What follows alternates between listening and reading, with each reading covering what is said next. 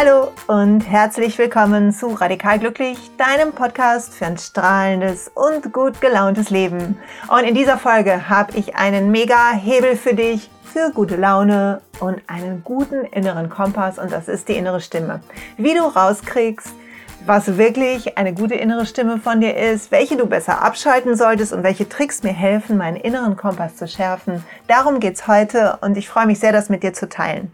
Weil ehrlich gesagt, für mich war es eine mega Veränderung, als ich irgendwann gerafft habe, dass ich die ganze Zeit eine Stimme in meinem Kopf habe, die alles kommentiert, bewertet, mit mir diskutiert, verschiedene Ansichten vertritt, sich zwischendurch widerspricht und die, Achtung, nicht ich bin. Weil natürlich ist die Stimme in meinem Kopf und natürlich widerspiegelt sie einen Teil von mir, aber sie ist nicht ganz ich. Sie spiegelt nicht meine Sehnsüchte, sie spiegelt nicht meine Entscheidungen zu 100 Prozent wider, sondern sie ist wie ein inneres Abbild all meiner Konditionierungen. Und ich glaube, so ähnlich wird es auch bei dir sein, ehrlich gesagt. Weil du wirst auch eine innere Stimme haben, wenn du morgens in den Spiegel guckst und die wird irgendwas zu dir sagen. Entweder, wuhu, wie sehe ich denn heute aus? Super. Oder, ach du Schande. Oh weia. Und so wird es den ganzen Tag gehen. Die Stimme wird die Leute beurteilen, die du triffst und sie wird meckern über Autofahrer, die vor dir fahren oder hinter dir fahren und sie wird irgendwie dir sagen, wie du es richtig machen sollst und sie wird dich kritisieren und, und, und, und, und. Und solltest du noch nicht klar haben, dass das so ist, dann beginn ab heute hinzuhören. Oh Gott, es hat so viel für mich geändert, weil ich erstmal verstanden habe, dass die Haupt, der Haupteinflussfaktor auf mich und meine Laune meine eigene Bewertung ist. Und nichts anderes macht diese innere Stimme. Sie bewertet, sie spiegelt Regeln wieder, sie spiegelt Blickwinkel wieder, sie zeigt uns die Schubladen, in denen wir denken, sie zeigt uns, wie wir gerne sein würden, sie zeigt uns das Ideal, an dem wir uns versuchen zu messen. Und letztlich zeigt sie so tatsächlich alle Konditionierungen, also alles, was wir irgendwann in unserem Leben darüber gelernt haben, wie was zu sein hat oder wie es nicht zu sein hat. Und ich weiß nicht, wie es dir geht, aber wenn ich morgens in den Spiegel gucke und mich nicht darauf konzentriere, wie ich mit mir umgehen will, sondern ihr einfach freien Lauf gebe, dann ist meine innere Stimme immer ein bisschen kritisch und ein bisschen defizitär, weil ich glaube, so ist auch unsere Konditionierung, also so lernen wir auch. Ich sage in Seminaren immer so gerne, in der Schule wird nicht angestrichen, was wir gut gemacht haben. Es wurde angestrichen, wo wir Fehler gemacht haben. Und wir haben ein Ideal in unserem Kopf von, von uns selber oder von Dingen, wie sie zu sein haben, wie etwas zu sein hat, was manchmal nur schwer mit der Realität auch von uns selbst mithalten kann. Und es kann uns frustrieren mit der Zeit und mutlos machen. Und es kann sein, dass wir immer unsicherer werden weil wir diese Kritik in unserem Kopf die ganze Zeit hören. Also einer der Hauptfaktoren, Umschalter für mein Glück war hinzuhören, was sage ich mir eigentlich die ganze Zeit und zu beginnen, das bewusst zu steuern. Und zu verstehen, dass die Stimme in meinem Kopf nicht ich bin. Sie ist, manchmal hört sie sich an wie mein Vater, Manchmal hört sie sich an wie meine Mutter oder meine Oma, manchmal hört sie sich an wie die beste Freundin früher in der Schule oder wie irgendein Lehrer, manchmal hört sie sich an wie eine sehr schlecht gelaunte Version von mir und manchmal wie eine sehr gut gelaunte Version von mir. Und ich habe, glaube ich, irgendwann mal einen Blogpost dazu geschrieben, wie wir so unser eigener Cheerleader werden. Und das war dann lange mein Ziel, zu gucken, dass ich diese innere Stimme programmiert bekomme und verändere immer wieder bewusst in etwas, was mich stärkt und unterstützt und mir Gutes sagt. Und das hat total geholfen. Also in den Spiegel zu gucken morgens und sich milder anzulächeln und auch wenn man nicht so frisch aussieht, wie man sich gerne fühlen würde oder wie man gerne aussehen würde, sich anzulächeln und anzunehmen, dass das wir sind und zu sagen, ah, da bist du wieder, herzlich willkommen im Tag oder was immer dir gut tut. Und über den Tag zu gucken, dass wenn Herausforderungen anstehen und Dinge passiert sind, dass ich positiv mit mir rede, dass ich mich ermutige, dass ich mir selber die Dinge sage, die ich mir wünsche, dass andere sie vielleicht sagen würden. Dass ich mich selber so lobe, wie ich es mir wünsche, dass andere es tun würden, weil ich das kann.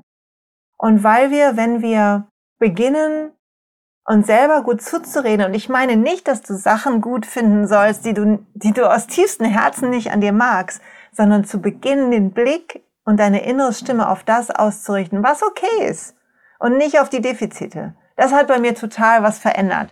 Also, erstmal zu hören, ich fasse kurz zusammen, dass du eine innere Stimme hast, ist schon mega. Hinzuhören, vielleicht mal einen ganzen Tag lang, was die sagt, wie die sagt, frag dich mal an, wen erinnert dich das? Ich habe gedacht, oh Gott, wenn ich alles hier raushöre, Wahnsinn, da ist richtig was los. Und dann zu gucken, wie hätte ich es denn gerne? Wie möchte ich selber mit mir umgehen? Wie kann ich mit mir so umgehen, dass ich mich unterstütze und dass ich nicht nur aus dem Leben, wie ich es neulich in der Folge gesagt habe, sondern auch aus mir die beste Version herausliebe. Was so wichtig ist, weil die Art, wie wir auf uns gucken und wie wir uns selber betrachten, entscheidend ist dafür, was wir uns trauen zu tun und entscheidend ist dafür, was wir uns trauen anzugehen in der Welt.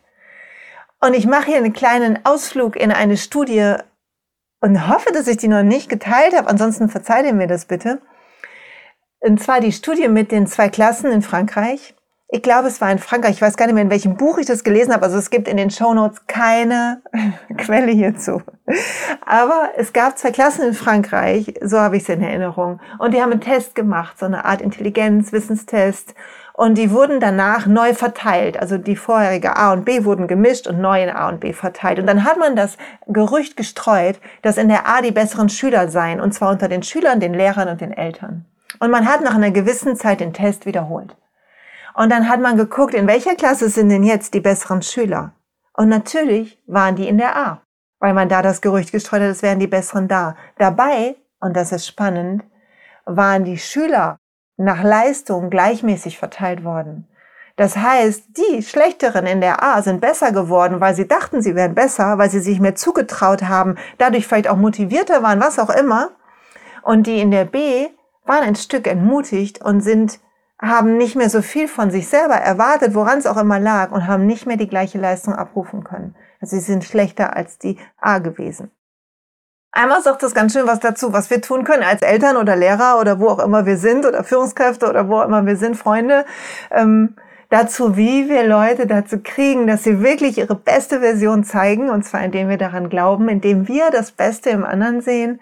Und es zeigt, oh Mensch, wenn wir selber mit uns sprechen können, so dass wir uns selber ermutigen können, so dass wir uns sagen können, komm, wenn du da Gas gibst und wenn du aus deinem Herzen handelst, dann machst du das richtig und gut und uns dafür zu loben, was wir machen und nicht zu, zu sehr zu schelten für das, was noch nicht so klappt, sondern es als Lernauftrag zu sehen. Weil wenn wir auch mal gucken auf moderne Hirnforschung, dann zeigt die doch, dass wir dann am besten aufnahmefähig sind, wenn wir nicht so eine hohe innere Anspannung haben, wenn unser Stresslevel nicht zu hoch ist, wenn wir uns nicht überfordern, und das geht so viel besser, wenn wir innerlich den Druck ein bisschen nach unten fahren. Darum wirkt tiefer Atem so wahnsinnig gut. Und darum wirkt es auch gut, wenn wir gelobt werden. Dann fühlen wir uns gleich viel motivierter. Also warum sich nicht selber loben? Und in den Momenten, wo du denkst, oh, der habe ich wirklich Murks gebaut und es war nix, dann das auch anzuerkennen, aber nicht in diese wiederkehrende Schleife von, wie konnte ich nur, auch so ein Mist, oh nein, dass mir das passiert ist, das hätte ich echt besser machen müssen die bei mir zumindestens früher immer an war und immer noch zwischendurch anspringen zu springen, sondern lieber zu sagen, okay, das war jetzt nicht gut. Und was ändere ich hieraus, was lerne ich hieraus fürs nächste Mal? Bewussten Learning zu machen, sich eine Notiz zu machen und es dann ganz bewusst mit einem tiefen Atemzug abzugeben und zu sagen, alles klar, ich habe das gelernt, danke für die Lektion, gut dafür. Und dann wieder aufzugucken, was auch gut läuft. Sich nicht fertig zu machen für kleine Fehler, weil es macht nur Anspannung vom Handeln. Es macht nur, sorgt nur dafür, dass wir nicht so authentisch und frei sind, wie wir sein könnten. Also das schon mal zur inneren Stimme und wieso es so wichtig ist, dass du sie auf positiv programmierst. Und falls du jetzt denkst, das meine ich mit der inneren Stimme als inneren Kompass, dann nein. Die Stimme in unserem Kopf, die ständig irgendwas sagt, die so plappert, das sind wie Gedanken. Und Gedanken passieren oft dadurch, dass wir was sehen. Ein Impuls entsteht in unserem Hirn über die Wahrnehmung, über eine Ähnlichkeit, wird ein Hirnareal aktiv und dadurch werden Emotionen aktiv durch die Bewertung und so, so kommt ein Gedanke nach dem nächsten, nach dem nächsten. Studien zeigen, dass unsere Gedanken ganz schön oft redundant sind, also wiederholend. Von daher ist es sehr gut zu gucken, wie kriege ich denn einen inneren Kompass? Wenn es nicht diese innere Stimme ist, die Dinge plappert, Auch wenn ich es vielleicht schaffe, dass ich sie immer mehr steuere, aber die ich vielleicht nicht ganz unter Kontrolle kriege. Und eine andere innere Stimme ist, wenn du dich einen Moment hinsetzt und überlegst in der letzten Zeit, wo du wirklich was aus dem Herzen gemacht hast, wo du sicher sein konntest, dass das, was du tust, gerade gut ist und richtig ist und du froh darüber warst, dass du das machen konntest. So ein Moment. Und sei das, ob du deinen Partner geherzt hast oder ob du jemandem was Nettes gesagt hast oder ob du eine Arbeit gemacht hast, wo du dachtest, ja, die ist jetzt gerade wirklich wichtig und gut und ich, oh, ich freue mich, dass ich machen kann. Also wo du mit so einer inneren Freude, so einem inneren Ja da warst, unterwegs warst. In dem Moment hast du ein Gefühl gehabt und wenn du dich jetzt dran erinnerst, fühlst du es vielleicht auch, was so eine, ich nenne das so innere Weite, was so eine innere Weite zeigt so eine innere Gewissheit davon, und die ist mehr ein Gefühl als eine Stimme von hier bin ich richtig. Oh ja, von so einem inneren Ja.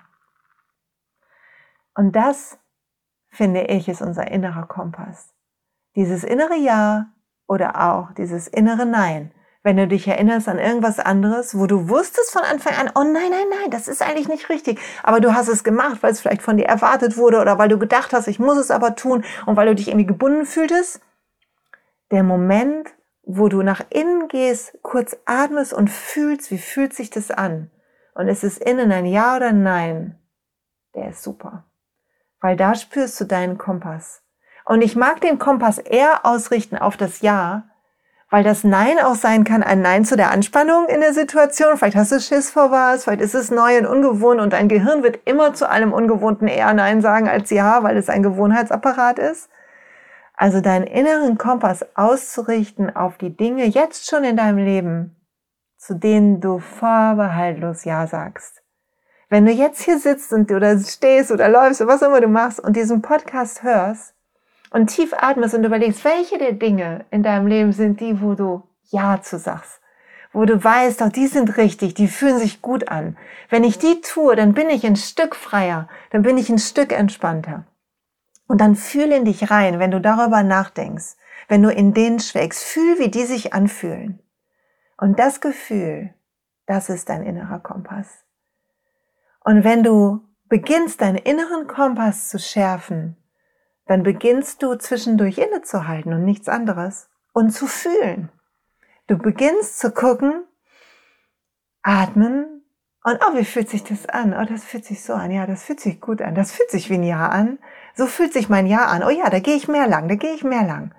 Und du beginnst so eine Freude zu kriegen auf diesem Weg und so eine Leichtigkeit, die sich nur einstellt, wenn du in diesem inneren Jahr bist.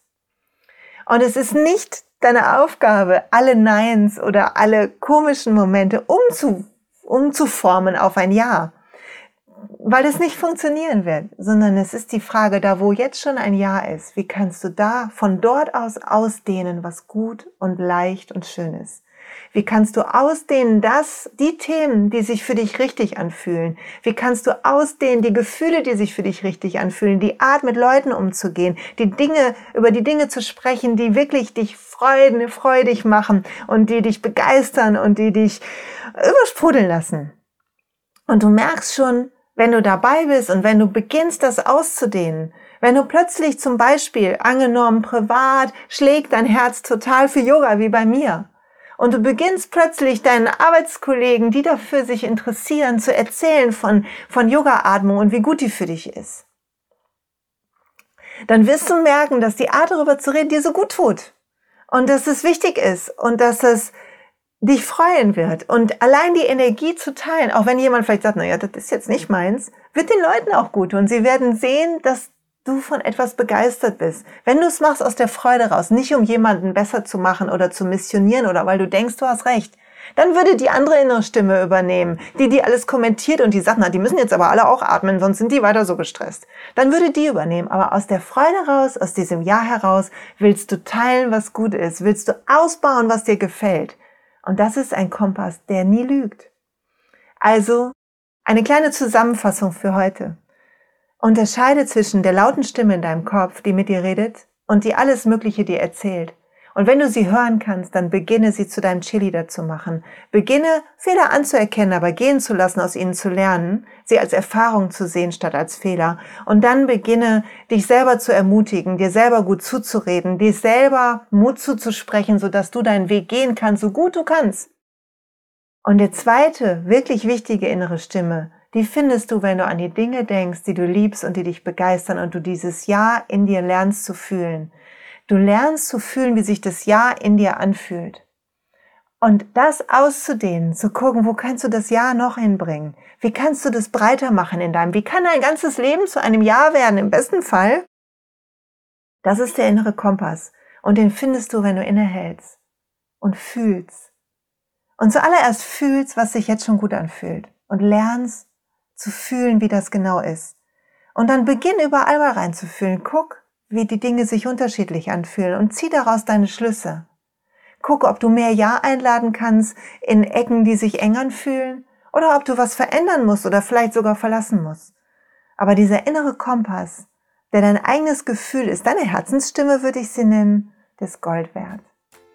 Und Gold wert ist auch, dass du hier zuhörst und dabei bist bei dieser nächsten, das war schon die vierte Folge von Radikal Glücklich und ich freue mich so über euch alle. Schickt mir gerne eure Themen, lasst mir eure Kommentare auf dem Blog unter diesem, ähm, unter diesem Post da. Und wenn ihr mögt, eine Rezension tut immer gut auf iTunes oder wo auch immer. Erzählt weiter und hört auf euren inneren Kompass mehr als alles andere. Ich wünsche euch eine fabelhafte Woche. Bis bald. Eure Silja.